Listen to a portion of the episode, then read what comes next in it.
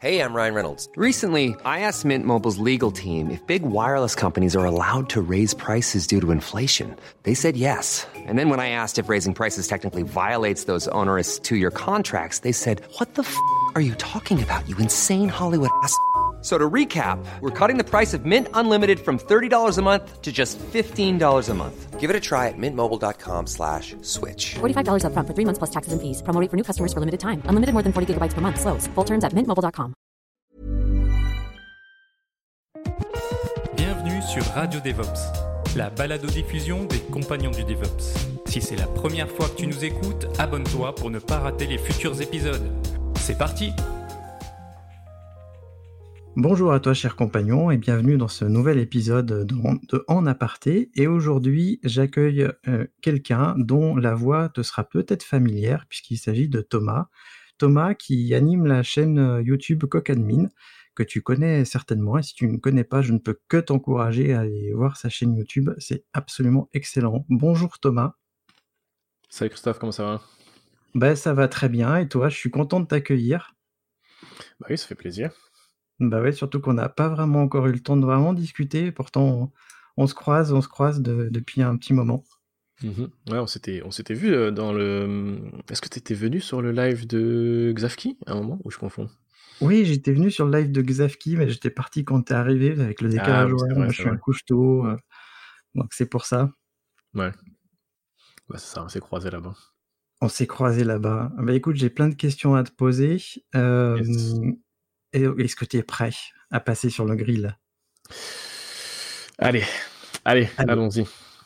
Bon alors Thomas, est-ce que tu peux te présenter en quelques mots et nous dire qui tu es? Ok, ben moi c'est Thomas, je travaille euh, donc j'habite euh, au Canada, à Montréal, donc au Québec. Euh, donc je suis français à la base, mais ça fait maintenant 11 ans que je suis que je suis à Montréal.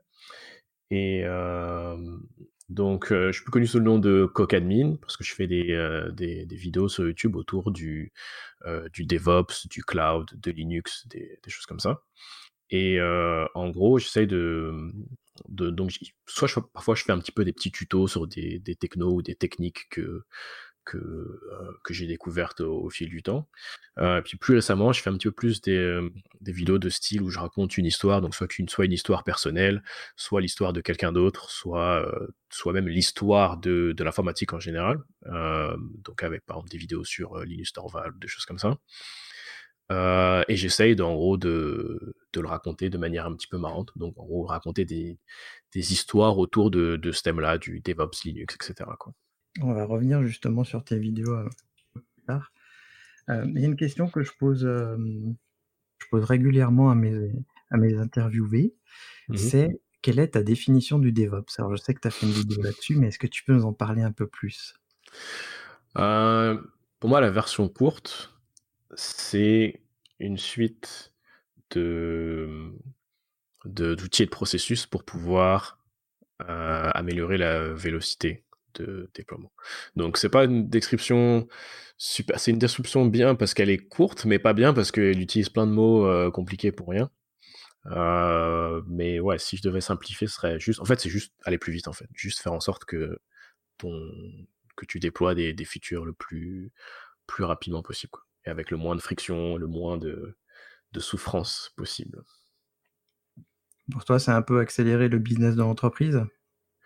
Ouais, c'est ça. Mais en fait, c'est un petit peu lié au business entreprise parce que c'est le, le but, c'est que une entreprise, si elle met en place des, des fonctionnalités plus rapidement, et ben, ça lui donne un avantage par rapport à ses, par rapport à sa compétition parce qu'elle peut, elle peut tester plus de choses, elle peut peut-être prendre plus, euh, plus de risques, elle peut aussi euh, euh, avoir un, un meilleur euh, product market fit. Dans le sens, ça, ça veut dire en gros euh, faire une fonctionnalité qu'elle pense que ses utilisateurs vont avoir besoin, et puis très rapidement avoir la réponse euh, à est-ce que oui, les utilisateurs aiment ça ou est-ce qu'ils aiment pas ça? Alors que si on prend un petit peu l'ancienne méthode où, euh, c'est comme il y a un peu il y a longtemps, où on faisait le logiciel et on sortait la version 1.0. Et puis là, les gens l'utilisaient. Et puis là, on commençait à réfléchir à, OK, qu'est-ce qu'on va mettre dans la 2.0 Puis là, on développe, on développe pendant deux ans. Et puis la deuxième année, on sort, ça y est, aujourd'hui, la 2.0, elle vient de sortir. Et puis, sauf que dans la 2.0, Euh, il s'est passé deux ans depuis, et puis les utilisateurs ont peut-être évolué, il y a peut-être d'autres outils, d'autres produits concurrents qui sont, sortis depuis ce moment-là. Et donc les features qu'on a prévues il y a deux ans et qui sortent maintenant, et eh ben peut-être qu'elles correspondent plus à ce que les gens veulent. Et donc là c'est un petit peu exagéré, mais si euh, c'est un peu le concept, si on arrive à, à, lancer des fonctionnalités, corriger des bugs, etc. le plus rapidement possible, et eh ben on peut instantanément, enfin du moins très très rapidement, savoir si si c'est ça que nos utilisateurs ont besoin ou pas. Et donc, du coup, ça devient effectivement un avantage compétitif par rapport aux, autres, aux autres entreprises. Quoi. Ah, je suis assez d'accord avec toi. Je, je, me retrouve beaucoup dans cette euh, définition-là. Et toi, comment est-ce que tu as rencontré le DevOps? C'était quoi ta première. Euh, enfin, comment t'en as entendu parler et comment tu l'as mis en place? Enfin, comment tu l'as mis en place? Comment tu l'as intégré dans ta vie plutôt? Je pense la première fois que j'en ai entendu. Enfin, première fois. Euh, je pense que la première fois où j'ai eu un post de DevOps, alors je me souviens, j'ai regardé sur, euh, sur LinkedIn c'était quoi mon post euh, officiel, mais je pense que la première fois, première fois où j'avais le post officiel de DevOps, je faisais pas vraiment, alors même si effectivement il y a plein de gens qui vont dire que c'est pas un post. Ah non, ok, c'était système admin, ok. Donc ça tombe bien. La première fois que j'ai eu un vrai poste de, de DevOps, c'était quand j'ai commencé à travailler dans une petite entreprise de jeux vidéo, de jeux mobiles et donc, quand je suis arrivé là-bas, en fait, c'était un poste de DevOps, entre guillemets, sauf que quand je suis arrivé, je suis arrivé dans l'équipe des sysadmins, ce qui est un petit peu contradictoire. Et donc, on était trois sysadmins et on essayait de, de maintenir tous les jeux que, que l'entreprise avait. Je sais plus, il y en avait combien, il y a peut-être 6-7 jeux qui, qui, qui tournaient en production. Et puis, ça se passait pas très très bien. C'est probablement pour ça aussi qu'ils essayaient de scaler un peu l'équipe des, des sysadmins, parce que forcément, il y avait beaucoup de, beaucoup de petites infras différentes, et donc beaucoup de petits problèmes à, régler à droite à gauche. et c'était et, et justement, tu vois, le, le, la vélocité, donc en gros la vitesse avec laquelle on arrivait à mettre des choses en production, était pas, c'était pas super mauvais non plus, mais c'était pas incroyable. Ça pouvait être mieux. Et c'est surtout au niveau des déploiements où ça se passait quand même assez mal. Euh, il y avait des déploiements qui prenaient, euh, sans exagérer, qui prenaient 6 heures, 8 heures, qui prenaient toute la journée. Quand on commençait le déploiement le matin à 10h, 11h, et, et le soir, euh, le jeu était toujours down, on avait toujours des problèmes, etc. Et donc ça s'est passé un petit peu mal, ça a commencé à s'aggraver petit à petit, parce que forcément ça arrive une fois, bon ok, deux fois, trois fois, puis quand ça arrive 4 fois sur 4 sur 4 déploiements, bah, ça commence à remonter un petit peu. Et donc finalement, ce qui a été décidé, c'est de mettre les, les sysadmins dans les équipes de, jeux. Donc en gros, les trois plus gros jeux de l'entreprise, elles ont eu chacun un des sysadmins, et puis on continue un petit peu vite fait à s'occuper des, autres plus petits, jeux, mais en gros, on était quand même, c'est partie intégrante de l'équipe de développement. Et on était, et donc, comme on faisait partie de l'équipe, on était aussi assis euh, au même endroit que là où il y avait toute l'équipe, donc on faisait vraiment partie à 100%. Quoi. Non seulement euh, hiérarchiquement, au niveau d'organisationnel, mais aussi au niveau physique, être assis à côté. Et ça, ce changement, il peut paraître bête parce que souvent, on s'attend à, utiliser des, des, techniques, à utiliser des, outils, à quel outil vous avez utilisé, quel cloud vous avez utilisé, etc. Mais là, on n'a rien fait de tout ça. En fait, on, a continué à, utiliser ce qu'on avait déjà, mais juste le fait, en gros, de, de, changer la chaise de place, ça fait une énorme, énorme différence euh, sur, euh, bah, sur comment ça se passait en gros par rapport au, déploiement. Et puis on pouvait. Moi, j'ai vraiment vécu ça comme ça, où le fait de, changer de place, ça m'a permis de vraiment comprendre c'était quoi les, problèmes des, développeurs, euh, et de pouvoir les aider beaucoup plus rapidement, d'avoir aussi plus d'empathie, parce que quand, quand tu as un développeur quand il y a un problème en production et que tu dis ah putain c'est encore les devs ils ont, fait de la merde etc parce que le développeur il est genre trois étages au-dessus. Tu tu le vois pas tu sais pas c'est qui euh, tu, tu vois ce que je veux dire? C'est difficile d'avoir euh, d'avoir de l'empathie. Alors que quand le mec il est à côté de toi et bah t'as plus envie t'as plus tendance à avoir envie de, l'aider, tu vois, quelque chose se passe mal, bah, t'es, es, juste là à côté, tu peux dire, ah non, peut-être que t'aurais dû, dû faire ça à la place ou quoi. Euh, et vice versa aussi, il y a aussi plein de choses que les développeurs peuvent faire pour simplifier la vie du, du, d'un système. Et ça, juste le fait d'être à côté, ça améliore énormément la, la, collaboration. Et, euh, et, pour moi, c'est un petit peu ça le, bah, c'est pas ça entre guillemets «le DevOps», mais pour moi ça a été ça mon ma première re approche, ma première vision où je me suis vraiment dit: «Putain en fait le ça paraît bête, mais ça ça marche vraiment quoi». Oui, mais en plus, c'est enfin, du coup, dans ce que tu me dis, tu as pas juste déplacé ta chaise, vous avez carrément, été intégrés à l'équipe. Ça, c'est un truc, j'aime beaucoup j'aime beaucoup ce format d'équipe. C'est celui que je pratique. Le fait que l'Ops, il est dans la même équipe que les devs et du coup, ça fait que les objectifs, ils sont communs aux 2. Ça, tu l'as vécu comment, le fait justement que tes objectifs aient peut-être changé par rapport à ce que tu avais avant dans l'équipe où tu étais? Bah, c'est vrai que je pense ça fait une grosse différence parce que, par exemple, quand il y a un déploiement sur un par exemple, si je m'occupe de, je sais pas, 3-4 jeux et qu'il y a un des il y a un déploiement à faire sur un des jeux et que ça se passe mal, bon, au final, je vais pas dire je m'en fous, mais heu, je veux dire, tu sais, bah, je je laisse les je laisse les devs en gros de alors, je dis je je faut pas croire que je suis non plus le grand méchant qui laisse les gens dans la merde exprès, mais je je caricaturise un petit peu, mais heu, je peux les laisser dans la merde et puis je vais pas dire c'est pas mon problème, mais je veux dire, tu sais, je me dis: «Bah, OK, bah, il y a un problème au niveau du code, ils vont le régler et puis ils le règlent, ça prend le temps que ça prend, puis tant pis pour eux», tu vois? Alors que quand c'est mon équipe et bah, je suis plus, heu heu, c'est mon but, tu vois? Genre si le si le déploiement y a un problème et cetera, bah, c'est mon je me sens personnellement affecté, quoi.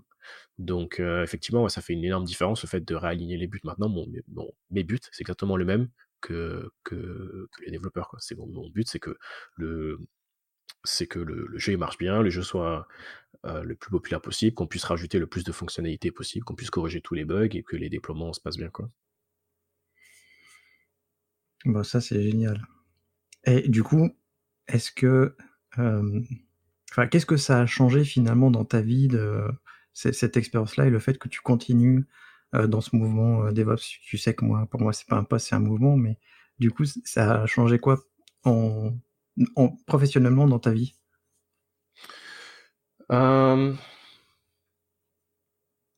Je saurais pas vraiment, heu, quoi dire, ce que ce que ça a vraiment changé?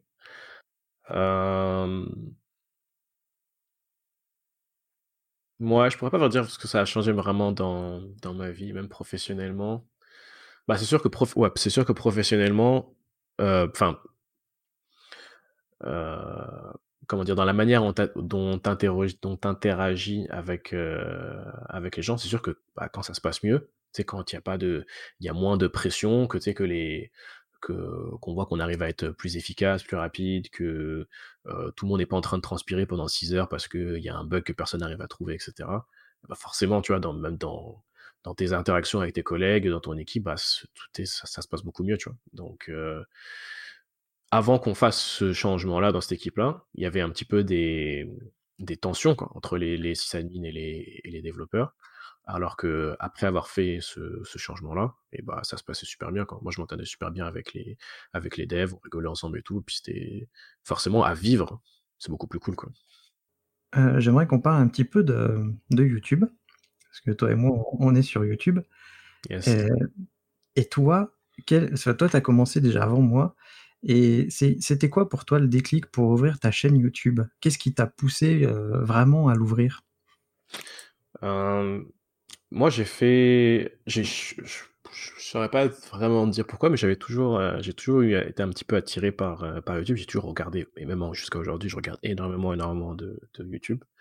Maintenant, on a les stats sur, on peut regarder on peut savoir combien d'heures de YouTube on regarde par, semaine pour moi, c'est, heu, c'est assez élevé et donc bref, heu et donc j'ai toujours heu, j'ai toujours eu cette petite idée-là en tête et heu, mais j'ai jamais vraiment, tu vois, j'ai jamais vraiment, heu, acté dessus et heu, je pense que le déclic, ça arrivait à un moment où je me suis je me suis blessé les bras. Je sais plus si c'était un à je pense que c'était à moitié à l'escalade, à moitié au en skateboard. J'ai dû j'ai dû tomber, et et bref, je me suis fait mal aux aux avant-bras et donc du coup, pour, heu, taper au clavier, forcément de la 8 heures par jour, on est sur le sur le clavier, on doit avoir on doit taper avec. Et moi, ça me faisait énormément enfin, ça me faisait super mal, heu, aux bras. Donc il y avait il y avait des jours, genre, je travaillais 1/2 heure, puis après, genre, pendant pendant tout le reste de la journée, j'avais super mal aux bras.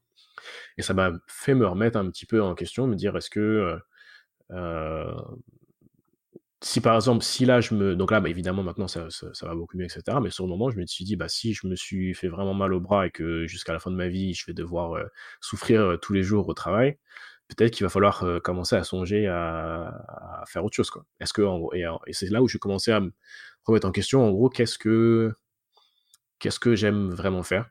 Et donc, j'ai essayé de savoir qu'est-ce que. Est-ce qu'il y avait un, un, un, un thème ou quelque chose dans, dans ma vie que que j'aimais vraiment faire, ce qui n'était pas forcément évident, parce que je pense que je suis quelqu'un qui. J'ai pas comme une passion, tu vois, il y a des gens, ils ont une, passion, c'est toute leur vie, c'est comme, je sais pas, l'aviation ou les Lego, ou je sais pas, tu vois, il y a des gens qui sont passionnés par un truc et puis c'est genre toute leur vie. Et moi, c'est pas vraiment mon cas, je suis un petit peu plus éparpillé, j'aime bien plein de trucs différents, puis ça change au fur et à mesure du temps. Euh, mais par contre, il y a un truc qui, que, que j'ai remarqué qui ressortait assez souvent, c'est le fait d'essayer d'apprendre quelque chose aux autres. Depuis que je suis depuis que je suis plus petit, j'essaye de, je faisais par exemple sur les forums à l'époque, je faisais, je faisais souvent des tutos pour expliquer des, des, des choses aux gens. Quand j'étais à l'école, je faisais des, des, des cours pour, par exemple, je, bah, connaissais, je me débrouillais bien en, en sécurité et en, bah, en Linux. Et donc, du coup, je faisais des cours pour les, pour les autres élèves, en plus bénévolement, tu vois, pour, pour, pour les aider à passer leurs examens, etc. Euh, après ça, bah, du coup, mon école, elle m'a, elle m'a pris pour pouvoir justement donner des cours de manière plus officielle. Et, euh, et de manière générale, j'aime bien expliquer des choses, j'aime bien euh, essayer de, de me mettre à la place de quelqu'un pour pouvoir lui expliquer de la, meilleure manière. Et donc, c'est un thème que j'ai, retrouvé que, dans en gros, presque tout au long de ma vie, que c'est quelque chose que, j'aime vraiment faire. Et donc, j'ai mêlé ça avec cette envie de créer une, chaîne YouTube pour pouvoir, parce que je pense un peu lié, hein, ça devait être, je devais vouloir faire du, une chaîne YouTube pour pouvoir partager un petit peu ce que je sais. Euh, parce qu'au fur et à mesure, parce que ça fait quand même un petit bout de temps maintenant que je travaille, donc au fur et à mesure, il y a plein de petites astuces euh, et de petits trucs que, j'ai appris. Je me suis dit, ah putain, si vraiment, si je, si je connaissais ça, euh, euh, si on m'avait appris ça quand, quand je débutais, ça m'aurait vraiment, vraiment servi. Et donc, c'est un petit peu tout ça mélangé qui a, qui a créé le déclic où je me suis dit, bon, bah là, je pense que ça vaut le coup que, je pense c'est le moment que, que je fasse ça, que je fasse une, une petite chaîne YouTube. Et donc, on en est là aujourd'hui.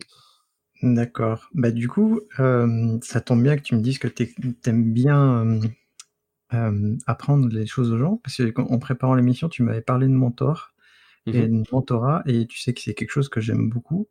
Euh, est-ce que toi, tu as des mentors, et est-ce que tu mentors des gens actuellement? Alors, c'est quelque chose. Ouais, effectivement, euh, moi, c'est quelque chose que je prends en compte quand je change de travail. Euh, donc premièrement, je regarde si l'entreprise me plaît, je regarde si la mission elle est intéressante, etc. Euh, et je regarde aussi si euh, l'équipe dans laquelle ou les gens dans, avec lesquels je, vais travailler,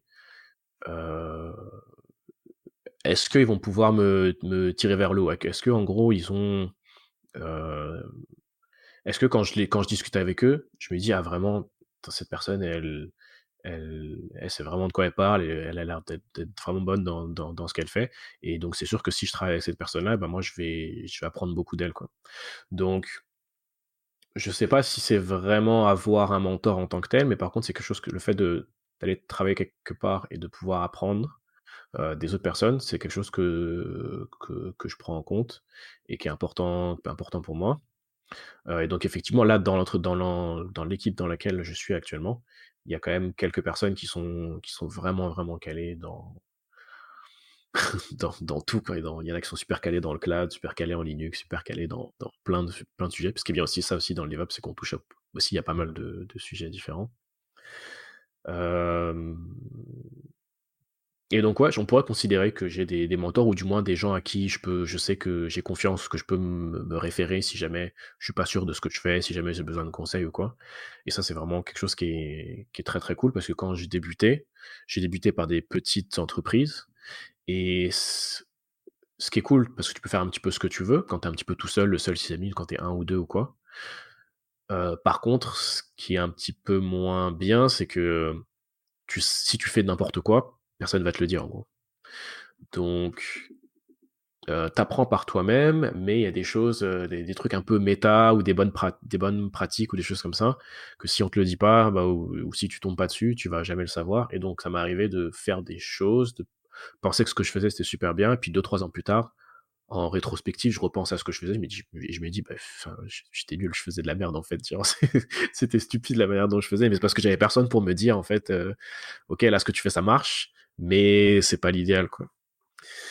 Euh, donc ouais, c'est pour ça que c'est euh, quand même important d'avoir des gens à qui, euh, se référer.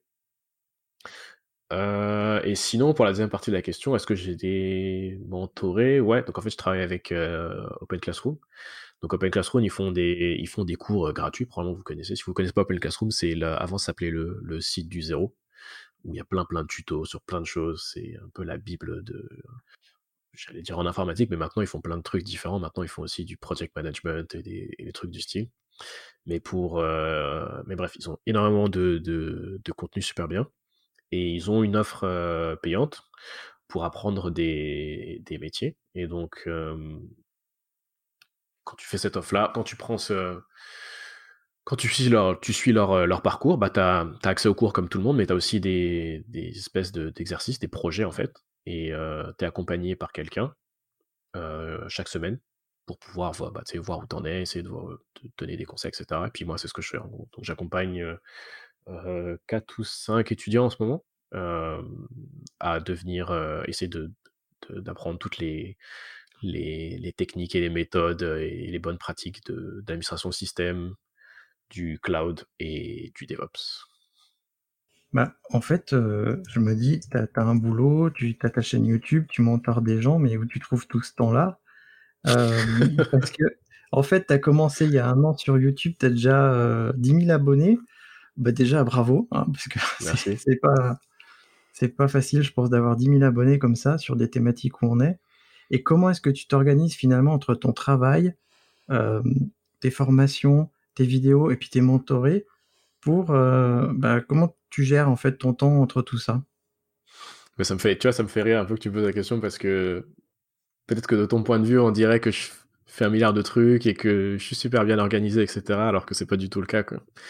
Euh, tu si tu regardes là sur ma chaîne, là, j'ai pas posté de, vidéo depuis un mois là maintenant. Bon, j'ai fait un live il y a une ou deux semaines, mais tu vois, un live c'est un peu une excuse pour. Enfin, tu sais, y a rien à faire quand t'appuies sur live et puis tu dis n'importe quoi pendant deux heures et tu rigoles et puis c'est fini, tu vois.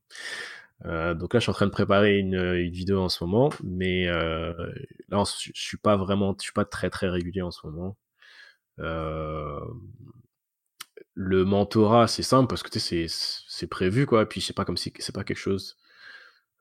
Ça demande pas énormément de travail, de travail avant ou après quoi. C'est juste, bah, je me pointe à l'heure, à l'heure, à l'heure où c'est prévu et puis je réponds aux questions. J'essaie de donner deux trois petites astuces, mais c'est pas quelque chose que j'ai vraiment besoin de, qui me prend beaucoup de temps avant ou après, quoi.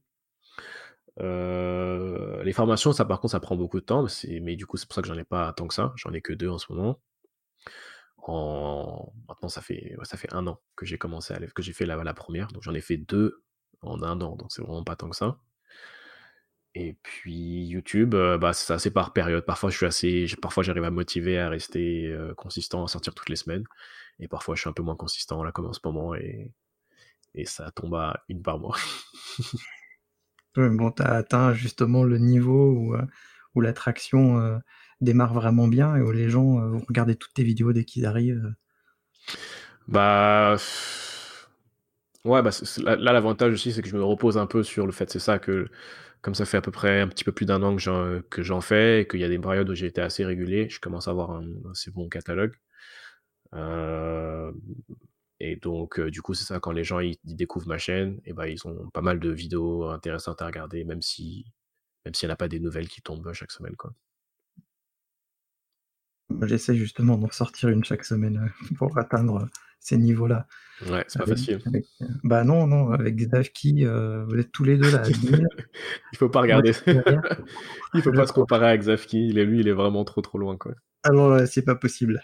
Moi, je me compare pas. Je m'inspire, je m'inspire. Bah, du coup, tu nous disais que les formations, en fait, c'est ce qui te prenait le plus de temps. Euh, tu en as sorti deux.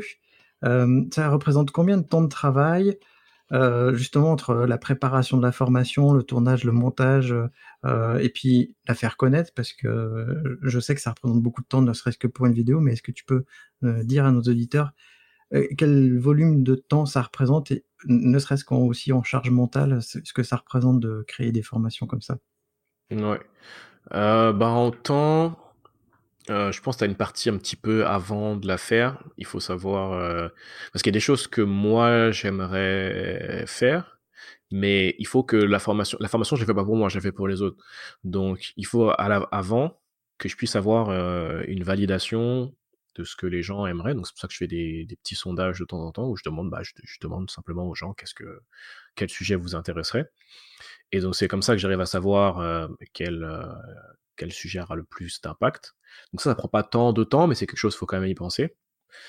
Euh, Après, il y a faire la formation. Donc là, il y a une période un petit peu de, recherche pour pouvoir. Alors ça dépend si c'est, par exemple, là j'ai fait deux formations, une sur Docker, une sur Ansible. Certes, sur Ansible, j'avais très peu d'expérience avec Ansible, donc j'ai eu une, assez grosse période de recherche où euh, j'ai lu des bouquins, j'ai lu pas mal de trucs et tout, pour essayer de, faire la meilleure formation, euh, de pas pas dire n'importe quoi en gros quoi. Euh, et donc ouais, j'ai essayé de, bah, ça, j'ai eu une petite période de recherche de quel- quelques semaines où j'ai lu les, j'ai essayé de trouver c'est quoi les, meilleurs livres dessus, les meilleurs les meilleurs tutos, les meilleures ressources en fait sur sur Ansible. Bah, d'ailleurs, au passage, je pense que les meilleures ressources, c'est celle de euh, Guy. Donc, c'est Jeff Girling, je pense, qui a écrit le livre, euh, qui a écrit euh, plusieurs livres même sur, euh, sur Ansible. Et c'est lui aussi qui est l'auteur de, des, des, des, des rôles Ansible les plus populaires. Donc, pour Ansible, au final, c'est lui la, la référence. Pour Docker, c'était un petit peu moins long parce que j'utilise Docker presque, presque tous les jours, donc j'ai eu moins besoin de, tu vois, de faire ce travail en amont, de, de- de- d'être euh, solide sur la techno. Après, il y a une partie de hum, scaffolding, en gros, on va essayer de, je vais essayer de faire un, plan à, à peu près cohérent euh, sur comment est-ce que je pense que quelqu'un devrait aborder ce, sujet-là. Euh, après, il faut trouver des, C'est ça, après, il faut faire son plan, puis après, en gros, il faut l'exécuter. Ensuite, il faut. Donc là, il y a une partie où, je prépare, je fais... je fais des exercices ou des exemples ou des choses comme ça. Donc, il faut que je les prépare à l'avance, il faut que je les invente, il faut que je les fasse, il faut que je vois qui... s'ils fonctionnent ou pas, il faut que je corrige ce qui ce qui fonctionne pas, blablabla. Et après, c'est ce que seulement après ce- cette partie-là où je peux commencer à enregistrer et à faire en live les exercices que j'ai préparés à l'avance, etc. Euh, et une fois que j'ai tout filmé, des heures et des heures de- de- d'enregistrement, bah là, il faut passer au montage. Donc là, c'est en- encore des heures et des heures et des heures. Et après, à la fin, il y a une petite partie euh, marketing où euh, il faut bah, faire, faire, en- faire en sorte que les gens soient au courant que, que j'ai fait une formation. Et donc, ça passe faire, essayer de trouver des, des sujets annexes pour pouvoir faire des, des vidéos dessus et envoyer des emails aux gens, raconter des petites histoires intéressantes euh, pour, que, pour que les gens aussi comprennent l'intérêt de, de, la techno que, que, j'apprends en gros. Parce que c'est pas. Enfin, personne va naturellement se dire Ah, je veux me mettre à Ansible sans savoir. Tu vois, il faut que j'arrive à expliquer, à- comment dire, à, à, à faire comprendre le résultat que tu vas avoir en utilisant Ansible. Tu n'utilises pas Ansible juste pour le plaisir en gros. Il faut arriver à comprendre qu'est-ce qui va se passer, à quel endroit tu vas être, à quel point ça va changer ta façon de faire de, de l'infrastructure quand tu, tu vas utiliser des, outils comme ça. Et donc c'est pour ça que j'essaye de passer à travers des, des petites histoires, des petites anecdotes.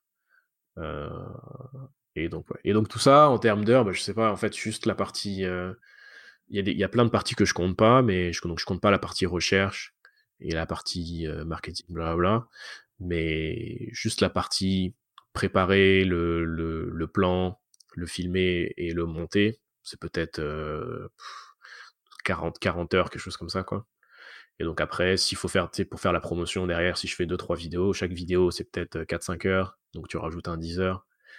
Euh, donc ouais, ça, ça va vite. Quoi. C'est ce que je me disais, euh, que tu atteignais vite les 60 heures.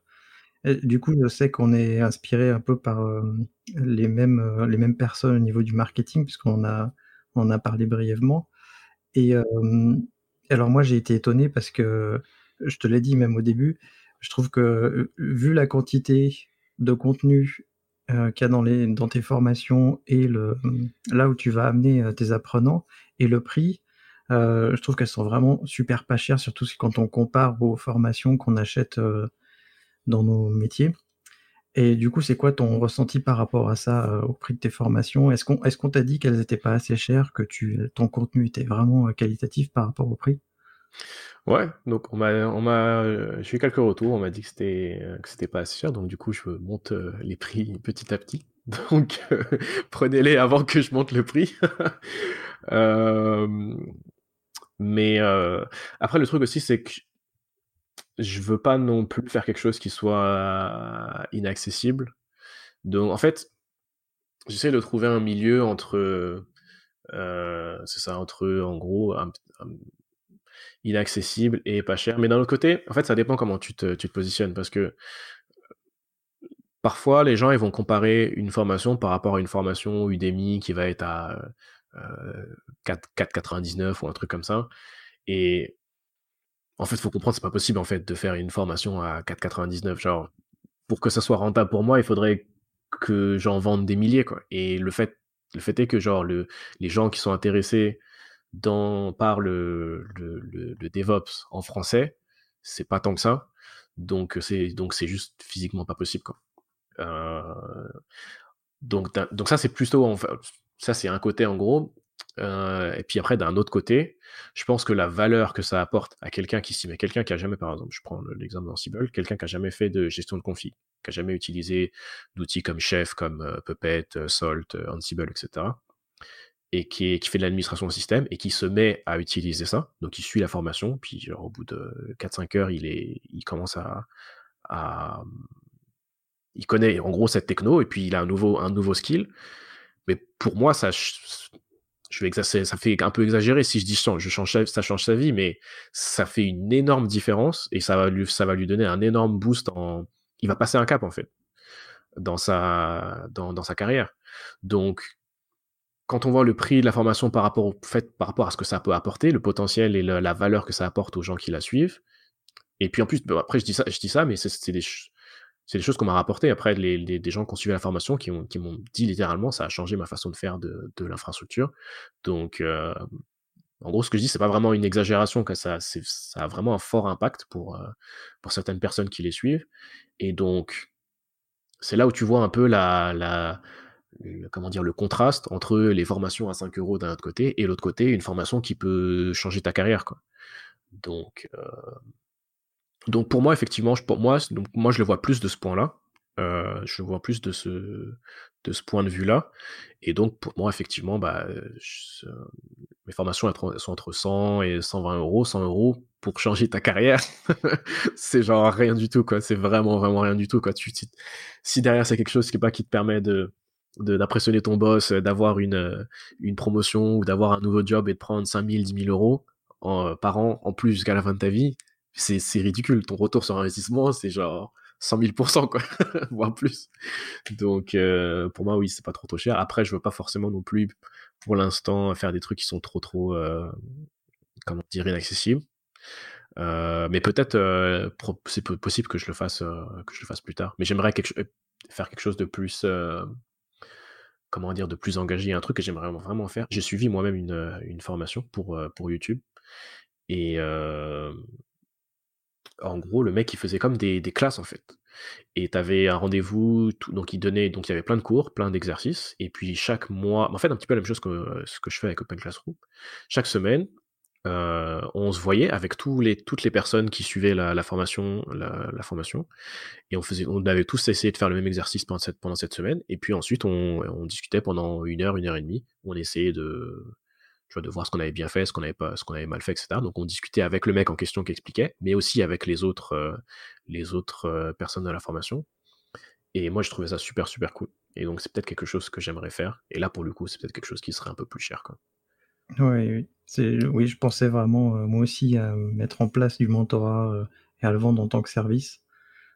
Que je compte aussi faire des formations. Et, et du coup, ben, allez, allez voir dans la description du, du podcast, il y a les liens des formations de Thomas.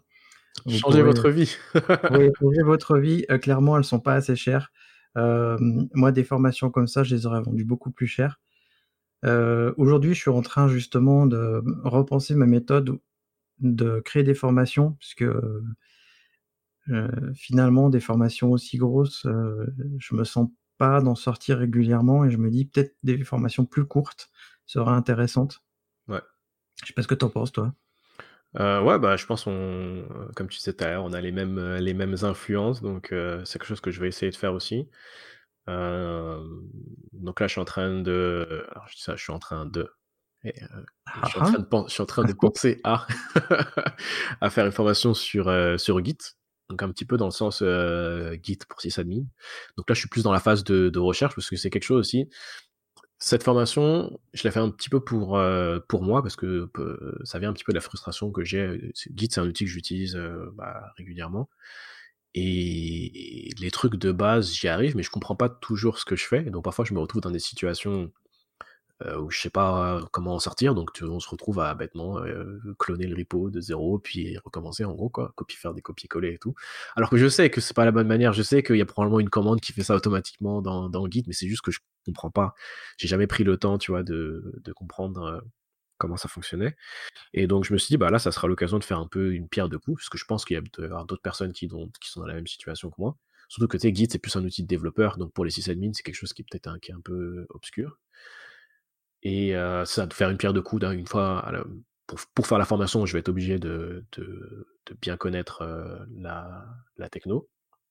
Et en plus de ça, je pense que ça peut, que ça peut intéresser des gens. Puis juste, comme j'ai les données aussi de, des, sondages que j'ai faits, je sais aussi que ça intéresse euh, des gens. Donc c'est tout bénef pour tout le monde. Ça intéresse plein de gens. Et même, je vais te dire, je travaille avec beaucoup de développeurs. Et même les développeurs, parfois, Git, ils ont du mal. Moi, en fait, je, j'ai envie de faire un truc comme ça aussi, une formation Git, mais pas apprendre aux gens à utiliser Git. C'est, vous êtes dans la merde avec Git, on va explorer votre problème et on va, je vais vous raconter, enfin, je vais vous dire comment vous en sortir. Et prendre plein de cas comme ça, bizarres que j'ai trouvé. Mais je, peux te dire, j'en ai, j'en ai eu des, avec des stagiaires là, des trucs, mais genre le commit de base, il n'existait pas. On savait pas d'où il partait, la branche d'où elle partait. Des trucs. Euh. mais je pense que c'est une super bonne approche, le fait de, en gros, comment sortir de la merde euh, quand on est euh, quand on avec Git. Je pense que c'est une bonne approche parce que ça, je pense que ça va résonner avec euh, beaucoup de gens quoi. Ah, en, tout cas, ça, en, tout cas, avec moi, ça résonne. Moi, je cliquerai dessus si tu ferais ça. Et eh ben, ce sera l'an prochain probablement. Là, j'ai d'autres formations prévues pour cette fin d'année. Mais on n'est pas là pour parler de moi, on est là pour parler de toi. Et justement, on parlait d'inspiration. Est-ce qu'il y a des chaînes YouTube qui t'inspirent, qu'elles soient tech d'ailleurs ou pas tech? Qu'est-ce que tu regardes sur YouTube, toi? Si tu as envie de faire monter quelques chaînes ou même euh, de comment dire d'ouvrir euh, les chakras de, nos auditeurs et auditrices euh, bah, dans le même thème où on est, bah, tu as, bah, bien sûr t'as, as Xavki, Xavki le, le prolifique, qui sort une vidéo par jour. une vidéo par jour et qui fait énormément de. Bah, sur toutes les, tous les outils qui tournent autour du DevOps, donc ça soit Prometheus, Kubernetes, Ansible, enfin tout, ce que tout ce que tu veux, n'importe quoi que tu as vu de un outil euh, que tu te demandes comment comment l'utiliser, bah tu, tu, vas sur la chaîne de Xavki, tu vas tu vas le trouver. Il a fait une, une série de 20 vidéos dessus, c'est sûr. T'as vu qu'à un moment il euh. faut plus qu'une vidéo par jour. Ouais non mais je sais pas comment. Euh, je sais pas comment comment, il, il fait. pas beaucoup je pense. il fait des vidéos pendant son sommeil je pense. Euh, T'as euh, la chaîne de Christophe Casalegno. Donc, euh, Christophe, j'ai découvert parce qu'en fait, j'ai fait un live et puis il est venu sur, euh, sur un de mes lives. Et à chaque fois que je fais des lives, j'essaye de. Mon plan, c'est de faire un truc. Mais sauf que la plupart du temps, en fait, je sais pas vraiment, tu vois, c'est quelque chose que j'ai jamais fait avant, donc du coup, je suis un petit peu hésitant, je sais pas trop comment faire, etc. Et ce qui est super cool, c'est qu'à chaque fois, il y a quelqu'un sur le live qui vient, qui vient me donner une leçon, en fait, qui vient m'expliquer, me dire, mais non, c'est pas comme ça, euh, faut que tu fasses ça, faut que tu fasses telle commande, t'as oublié tel argument, etc. Et euh, Christophe, c'est une de ces personnes qui est, qui est super, euh, super cool, super sympa, qui est venu, qui est venu m'aider sur plusieurs de, de, mes lives. Donc quand je sais qu'il, quand je vois son nom dans le chat, je sais que ça va bien se passer. Et donc du coup, et, et c'est euh, euh, petit à petit que j'ai, en fait, il, il me l'a dit super un petit peu longtemps après qu'il avait une, lui-même une, chaîne YouTube. sur le bah, sur l'administration système.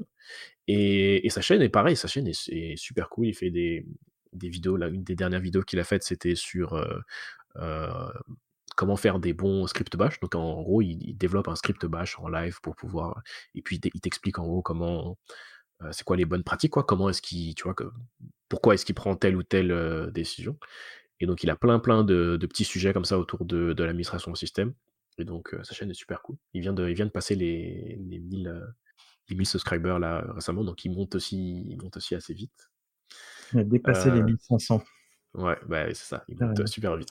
je ne sais pas si, parce que tu m'as dit que tu n'avais pas vu qu'il avait une chaîne YouTube, je sais pas si tu as installé Top Body, mais quand tu installes Top Body, dans les commentaires, il te dit directement combien d'abonnés la personne. Et moi, ça me mmh permet de voir les gens qui ont des chaînes YouTube ou pas. Ah, ok, ok. Mais là, c'était dans le. Moi, je parlais discuter avec lui dans le, dans le chat euh, de, du live. Donc peut-être que ça te... en fait, sur le moment, sur le moment, j'avais pas vu. quoi. C'est juste parce qu'en fait, au bout d'un moment, il me donnait tellement de conseils. Je me suis dit, mais Christophe, mais c'est toi qui dois faire une chaîne YouTube. C'est pas moi, moi je connais rien. Il faudrait que tu le fasses. Il me dit, mais oui, mais j'en ai une. Et c'est là que. Donc c'est là que, que j'ai compris qu'il avait effectivement une, une chaîne YouTube. Euh... Et puis aussi, ouais, donc il y avait une chaîne donc, qui, est, un petit peu plus, plus grosse, mais que je trouve qui est qui est, vraiment cool, euh, qui s'appelle euh, Imotech, donc I-M-O-T. En fait, il y a un 3 à la place du E, donc I-M-O-T-3-K. Et c'est une chaîne, en fait, c'est. Je sais pas exactement euh, quel âge il a, il a l'air assez jeune, peut-être qu'il a, je sais pas. je pense qu'il a 18-19 max. Et en fait, c'est un étudiant qui, euh, qui est un peu tombé dans l'administration système, mais un peu malgré lui. en fait, je pense qu'il se rend pas compte qu'il fait de l'administration système, parce qu'à la base, il lui faisait des vidéos sur Minecraft, et donc il a voulu avoir son propre serveur Minecraft, donc il l'a installé sur son ordi, et puis finalement, il s'est rendu compte que c'était pas l'idéal, donc il veut l'installer ailleurs, et donc euh, ailleurs, finalement, c'est pas non plus l'idéal, et petit à petit, il se retrouve à faire, à monter un mini data center chez lui, dans sa cave, euh, etc. Et donc il parle de réseau, il parle de, de, de comment installer des serveurs, des services, etc pareil, pareil comme, il veut monter ses vidéos, du coup il a besoin d'un NAS, etc. Donc petit à petit, en gros, il se monte un petit peu une, une infra chez lui, et donc il parle de, et puis ça se voit qu'il est, bah, il est absolument passionné par, euh, par ce qu'il fait, et donc, euh, et donc ouais, c'est, c'est, c'est un peu une inspiration dans le sens où bah, il raconte sa vie en gros, et puis il, il fait ce que nous on fait comme métier, mais sauf que lui, c'est vraiment il le fait par, euh, pure passion. Et donc, euh, c'est vraiment inspirant aussi là-dessus. Une autre chaîne aussi qui m'a inspiré, qui là, pour le coup, qui est pas vraiment. Euh, qui est pas tant sysadmin. Là, j'essaie de citer le plus de chaînes qui sont autour du sysadmin, de, DevOps, etc., parce qu'il n'y en a vraiment pas tant. Et ouais, une autre chaîne qui, moi, personnellement, m'a beaucoup inspiré, c'est la chaîne de Harry JMG. Euh, là, c'est plus dans, alors que lui, c'est plus une chaîne euh, de, développement à la base. Lui, il fait du développement Ruby on Rails. Et c'est plus le style qui m'a inspiré, le style un petit peu euh, où on le suit dans, dans, ses aventures. En fait, il raconte un petit peu sa vie, comment est-ce que ça se passe une journée au travail, comment est-ce que ça se passe une journée chez lui, comment est-ce qu'il a fait pour... Parce qu'en plus aussi, son parcours est assez inspirant parce qu'il était livreur Uber au départ et il faisait l'école 42. Et donc il a fait 2-3 ans d'école 42, je pense qu'il a laissé tomber au bout d'un moment, puis il s'est mis, euh, ensuite il s'est mis freelance pour faire ses petits trucs, etc. Et donc en fait on voit toutes les... C'est vraiment, sa chaîne elle documente sa vie en fait. Et donc à la base sa chaîne n'était pas du tout sur le, le, développement, mais petit à petit, au départ sa chaîne c'était sur, euh, on le voyait, il était sur son vélo en train de livrer ses, ses, ses Big, Mac, ses, Big et ses burgers euh, aux gens. Et puis petit à petit tu le vois évoluer, tu le vois aller à l'école, tu le vois aller... Euh, euh, quitter l'école pour devenir euh, freelance, pour faire ses propres, ses propres programmes, ses propres petites entreprises, etc. Et tout ça fait avec une décontraction et, un humour que, qui, moi, m'a vraiment beaucoup inspiré pour, pour mon propre style de, de vidéo. Donc, c'est ce que j'ai beaucoup aimé. Que j'ai beaucoup aimé. Et bien sûr, on a la chaîne Les, les Compagnons du DevOps, euh, qui fait des bah, qui fait des, des, podcasts et des vidéos. Genre, je, t'avais dit, j'avais beaucoup beaucoup aimé ta parce que justement, je suis en train de me renseigner sur Git en ce moment. Ta vidéo sur les les différents workflows Git. Ah oui. Euh, parce que justement, c'était sur le moment, j'étais en train de, de, de, de, chercher quelque chose là-dessus et je trouvais pas. Euh, de, ressources, de bonnes ressources, parce que j'avais des ressources moi, mais en, en anglais, quoi. Mais je trouvais pas de bonnes ressources euh, en français, et encore moins en, vidéo. Et donc, euh, tu l'avais sorti juste euh, quelques semaines avant que je me mette à, me renseigner là-dessus. Et donc, j'ai trouvé ça super cool, super, super bon résumé de ce que j'avais mis pas mal de temps à, comprendre. Donc, si vous regardez ce podcast, peut-être que vous êtes déjà abonné au Compagnon du DevOps, mais si c'est pas le cas, il faut y aller. Bah oui, abonnez-vous. En fait, le podcast il est diffusé sur les applications et puis sur YouTube, donc ça dépend d'où les gens nous écoutent. Ok. Bah, maintenant, ils sont au courant que c'est dispo sur YouTube aussi. Tout à fait. Une grosse, une grosse chaîne. Une petite chaîne qui monte Petit à petit. petit à petit. Est-ce que tu as d'autres inspirations? Peut-être qui sortent de la tech? Euh... dont tu voudrais parler, hein, je te force pas. hmm, En inspiration, euh, non, pas tant. Il y a peut-être il y a aussi euh, Cookie Connecté que j'ai oublié de, de parler, qui était aussi. euh, euh, ça m'a plus, plus donc Cookie Connecté, il fait des vidéos pareil sur le. Il explique plus, il explique plus des, des concepts. donc ça tourne quand même assez souvent autour de l'administration système. Je pense que lui il est architecte système ou quelque chose comme ça. Et, D'accord, ouais. Et euh, donc il explique des concepts comme c'est quoi le DNS, c'est quoi Active Directory, c'est quoi euh, c'est quoi TCP/IP, euh, c'est quoi comment ça marche Docker, euh, c'est quoi la virtualisation, etc. Et il explique ça aussi de manière super super décontractée, avec des petits dessins, avec des emojis, des trucs comme ça. Et donc je trouve c'est super comment dire, ça donne envie de, de regarder quoi. Et ça, je trouve ça que ça c'est vraiment inspirant dans le sens où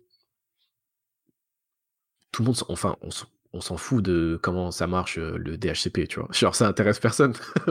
Ah, Par si, su- en fait. c'est- ouais, mais ce que je veux dire, Non. c'est que par tout, est tout- de manière tout seul, genre, donc tu, tu- ce, ce, ce terme-là, tout court, on s'en fout de ce que c'est, de ce que ça fait, etc. Et donc, essayer de le présenter, de présenter des sujets aussi sombres, aussi, euh, tu vois, que je sais pas comment dire, pas sombres, mais euh, obscurs un petit peu, et de manière aussi de, présenter ces sujets de, avec euh, euh, d'une manière où tu as envie de, le regarder, où c'est bien expliqué, où, où, où c'est dynamique, ça, c'est visuel, et ben ça, je trouve que c'est vraiment très très fort. Donc, euh, ouais, c'est une, une des chaînes qui m'a. Quand j'ai commencé à, faire de- des, des vidéos YouTube, j'ai commencé à regarder tout ce qui se faisait dans, autour de ça, et quand je suis tombé dessus, j'étais vraiment, vraiment impressionné. Quoi. Moi, j'aime beaucoup aussi Cookie Connecté parce que il y a cet aspect visuel et dessin, dessin qui est vraiment euh, didactique. J'aime énormément. C'est c'est difficile, c'est très difficile hein, de d'imager des concepts euh, techniques euh, qui parfois sont assez avancés. Quoi. Oui. parce que dans les, il y a plein d'autres thématiques sur, sur YouTube où c'est facile d'imager. Je sais pas si tu fais du gaming, bah là c'est facile, tu peux montrer des images de jeux. Si tu fais, euh, je sais pas, du jardinage, bah tu peux montrer tes fleurs, etc. Tu peux très souvent, tu vois, c'est assez facile d'illustrer ce que tu es en train de faire. Alors que l'administration système, euh, c'est très difficile, je trouve. Et donc ceux qui arrivent à, à imager ça, à imager ça, je trouve c'est et à l'imager et à le rendre attrayant, je trouve c'est très très fort. Quoi. Et compréhensible en plus. Ouais, ouais, c'est ça aussi. Puis aussi arriver à expliquer les choses euh, à quelqu'un qui connaît pas du tout, c'est pas c'est pas c'est pas un, un skill qui est donné à tout le monde euh, aussi. Quoi. Ça c'est quelque chose qui s'apprend et qui demande euh, beaucoup d'empathie, je pense. C'est aussi pour ça que j'ai décidé de faire des vidéos en plus du podcast parce qu'il y a des choses en podcast ça passe pas du tout. hein. Même tu les expliques, euh, l'imaginer c'est. Alors du coup je me suis dit je vais faire des vidéos aussi parce que tu vois le work- workflow guide j'avais fait un épisode de podcast du pourquoi mais l'explication il fallait que je passe en vidéo c'était pas possible autrement. Ok, ouais. Ouais, bah oui, parce qu'il y a des choses, ouais, c'est difficile de, de faire passer le message, quoi, avec juste, euh, juste de l'audio. En parlant de faire passer un message, est-ce que tu as un livre, un article ou une conférence euh, à conseiller à nos auditeurs? Une conférence, qu'elle soit vidéo ou, ou carrément à aller? Bon, en ce moment, c'est un peu compliqué avec le Covid, mais tu auras compris l'idée. Euh, c'est vrai que tu m'avais, tu m'avais envoyé les- la liste des questions, puis j'avais vu cette question, mais j'aurais dû me préparer avant, et j'ai un peu oublié. C'est pas grave. Euh, un livre ou une conférence, euh, quelque chose de, de technique ou quelque chose de Ah, c'est toi qui choisis un conseil que tu donnes? N'importe quoi Ah oui, oui. Tu sais, moi, je Euh, suis aussi dans la culture, j'explore des choses euh, qui sont pas euh, que Ok. DevOps. Alors, attends, donne-moi une seconde. J'ai un livre ici que je viens de, de recevoir, qui est un de mes livres euh, préférés, que j'ai lu, que j'ai écouté en, en audiobook, et je l'ai tellement aimé, je l'ai écouté deux, trois fois, et j'ai tellement aimé que je l'ai acheté en physique, qui s'appelle, donc là tu le vois peut-être pas encore, mais je le montre euh, à la caméra, qui s'appelle The War of Art. Donc la guerre de l'art. Donc c'est un petit peu un jeu de mots avec euh, The Art of War, sais, le livre de Sun Tzu qu'on peut trouver gratuitement un peu partout. Et c'est un livre qui, moi, m'a beaucoup aidé pour, euh, euh, pour arriver à me bouger le cul, en gros, pour dire les choses euh, simplement. En fait, c'est l'histoire d'un, bah, de, de- c'est l'histoire de l'auteur hein, euh, qui lui, à, la base, il faisait des, euh, il voulait devenir écrivain et et donc, il a écrit, il a écrit pas mal de, livres. Il a commencé beaucoup de, petites histoires, de petits livres, etc. Mais il n'a jamais fini. Et euh, du coup, dans sa vie, ça se passe pas très très bien. Il, il- tu vois, il arrive, il s'en sort pas trop. Et donc, au bout d'un moment, il se dit bon bah là, euh, au bout d'un moment, ça lui prend du temps. hein. Je sais plus à, quel âge il commence à s'en rendre compte, mais assez tard dans sa vie, hein, peut-être, je sais pas, 40 et quelques. Euh, il se dit bon là, ça suffit. Genre, je veux depuis toujours, je veux devenir euh, écrivain. J'ai jamais réussi à finir un truc. J'ai toujours, euh, je suis toujours arrêté à la moitié.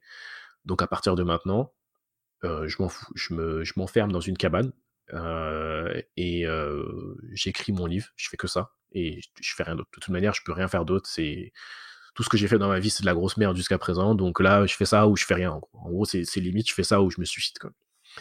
Et donc il, il écrit son livre et euh, au bout de deux trois mois, il ressort. Et puis là, il a, il est, il est vrai, il, il, a, il a réussi en gros à finir quelque chose, à finir son premier, son premier ouvrage.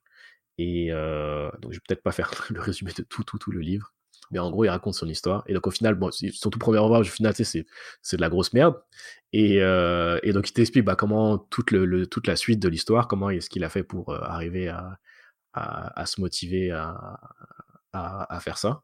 Et c'est quelque chose qui a vraiment résonné avec moi parce que c'est un peu, un peu, euh, comment dire, ça résonne avec moi parce que j'ai, tu vois, comme je te disais tout à l'heure, j'ai toujours voulu faire une chaîne YouTube, mais je l'ai jamais vraiment fait. Et je pense qu'il y a pas mal de personnes qui sont dans, dans ce cas-là, tu sais, qui ont quelque chose qui se disent, ah, ça serait bien qu'un jour, un jour, je vais, un jour, je vais faire ça. Mais un jour, tu vois, dix ans plus tard, c'est toujours un, un jour. Et ce livre, il m'a aidé, en gros, à me dire, bon, bah là, ok, c'est ça que tu veux faire. Et donc, il faut que tu le fasses. Et euh, bon, maintenant, tu, tu, si tu le fais, tu le fais à fond. Euh, c'est ton, c'est ton, c'est maintenant c'est que tu prends ton truc au lieu de le prendre comme un hobby, maintenant tu le prends comme si c'était ton métier. Et c'est ça aussi qui m'a aidé. Les périodes où j'étais les plus régulières, c'est souvent les périodes où j'étais un peu en train de, de relire ce livre-là. Et donc en gros, je prenais ça, mes, mes vidéos YouTube, même si ça me rapporte pas tant, ça me rapporte un petit peu, mais pas tant que ça par rapport à mon travail. Et ben je le prends comme si c'est mon métier. Et donc je réfléchis pas en fait, je le fais. Parfois je me faisais exprès de pas rentrer chez moi pour, euh, pour aller dans un espace de, coworking, puis quitte à payer toute la, toute la journée, mais de rester là-bas juste euh, une heure et demie pour me forcer à, à, faire ce que, ce que je dois faire, à préparer mes vidéos, etc. Et euh, donc c'est un livre que, que j'aime beaucoup. The War of Art de Steven Pressfield. bah, merci, je mettrai le lien en description aussi euh, de toutes les chaînes aussi que tu nous as citées. Euh, on arrive à la fin de ce podcast. J'ai une dernière question euh, pour toi. Elle va être facile, celle-là. Si euh, nos auditrices et auditeurs veulent te retrouver, euh, où est-ce qu'ils vont? Est-ce qu'ils vont sur YouTube? Est-ce qu'ils vont ailleurs? Bon, sur YouTube, Cocadmin, donc tu tapez Cocadmin, c'est comme Coca et comme admin, sauf que le A du milieu, il n'y en a qu'un seul. Et puis, et puis c'est ça, que vous pouvez aller, voir les, petites histoires que je raconte sur, sur YouTube. Et si jamais vous êtes intéressé à changer votre vie ou à apprendre, apprendre des technos comme Docker, comme Ansible ou, Git, et bah vous pouvez aller sur, bah, vous, irez sur ma chaîne, vous trouverez les, liens. Il y a les liens de temps en temps vers, en fait, dans toutes mes vidéos, il y a les liens vers mon site où il y a mes formations. Et donc, si c'est quelque chose qui, qui vous intéresse, euh, et bah allez-y. Bah, Je les mettrai directement, comme ça euh, ils pourront aller directement cliquer. Je suis sûr qu'il y a plein de gens qui ont envie de changer leur vie. Ils ont raison. En tout cas, je te remercie surtout pour l'histoire de Linux parce que je l'ai fortement apprécié. Ça m'a remis les idées, ça m'a replongé dans l'histoire que je connaissais de loin et, du coup, c'était plus clair pour moi. Nice. Mais j'ai vraiment aimé faire cette, cette vidéo là parce que bah, comme je t'ai dit, ça fait, ça j'ai fait un petit peu une petite période de recherche, à essayer de voir, comprendre l'histoire. Et puis au fur et à mesure que, tu après, je la racontais, je me disais, ah, mais du coup, ça fait pas de sens. Du coup, je me replongeais un peu dans l'histoire pour comprendre, aller chercher les petits, les petits détails. Et puis aussi, essayer de trouver les petits, euh, euh, le petit truc croustillant qui va faire que tu as envie de cliquer sur la vidéo, tu vois. Parce que c'est une chose de raconter l'histoire, mais c'est une chose de, une autre chose de, euh, donner l'intérêt, de faire en, faire en sorte que les gens aient envie de, faire du. pour, pour caricaturer, de faire du clickbait un petit peu, de faire en sorte que les gens aient envie de cliquer et envie, de, envie de, de, voir la vidéo. Quoi. Et donc pour ça, j'aime fouiller dans, dans l'histoire pour trouver la petite, euh, la petite perle, le petit, la petite anecdote qui va faire que, que je vais faire tourner le, le, le, titre ou, la, le, ou le thumbnail autour de ça. Quoi. Et ça va te donner envie d'en savoir plus.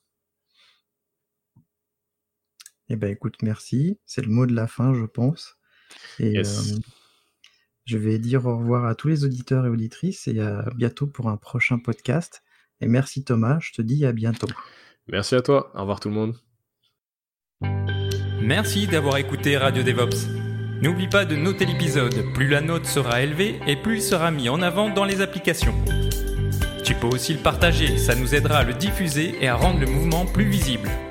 Si tu as envie de discuter du mouvement, alors rejoins-nous dans la communauté des compagnons du DevOps.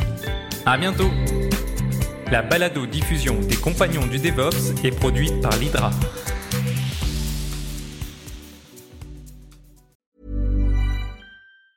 Hi, I'm Daniel, founder of Pretty Litter. Did you know cats tend to hide symptoms of sickness and pain? I learned this the hard way after losing my cat, Gingy. So I created Pretty Litter, a health monitoring litter that helps detect early signs of illness by changing colors, saving you money and potentially your cat's life. Pretty Litter is veterinarian developed, and it's the easiest way to keep tabs on your fur baby's health right at home. Go to prettylitter.com and use code ACAST for 20% off your first order and a free cat toy. Terms and conditions apply. See site for details.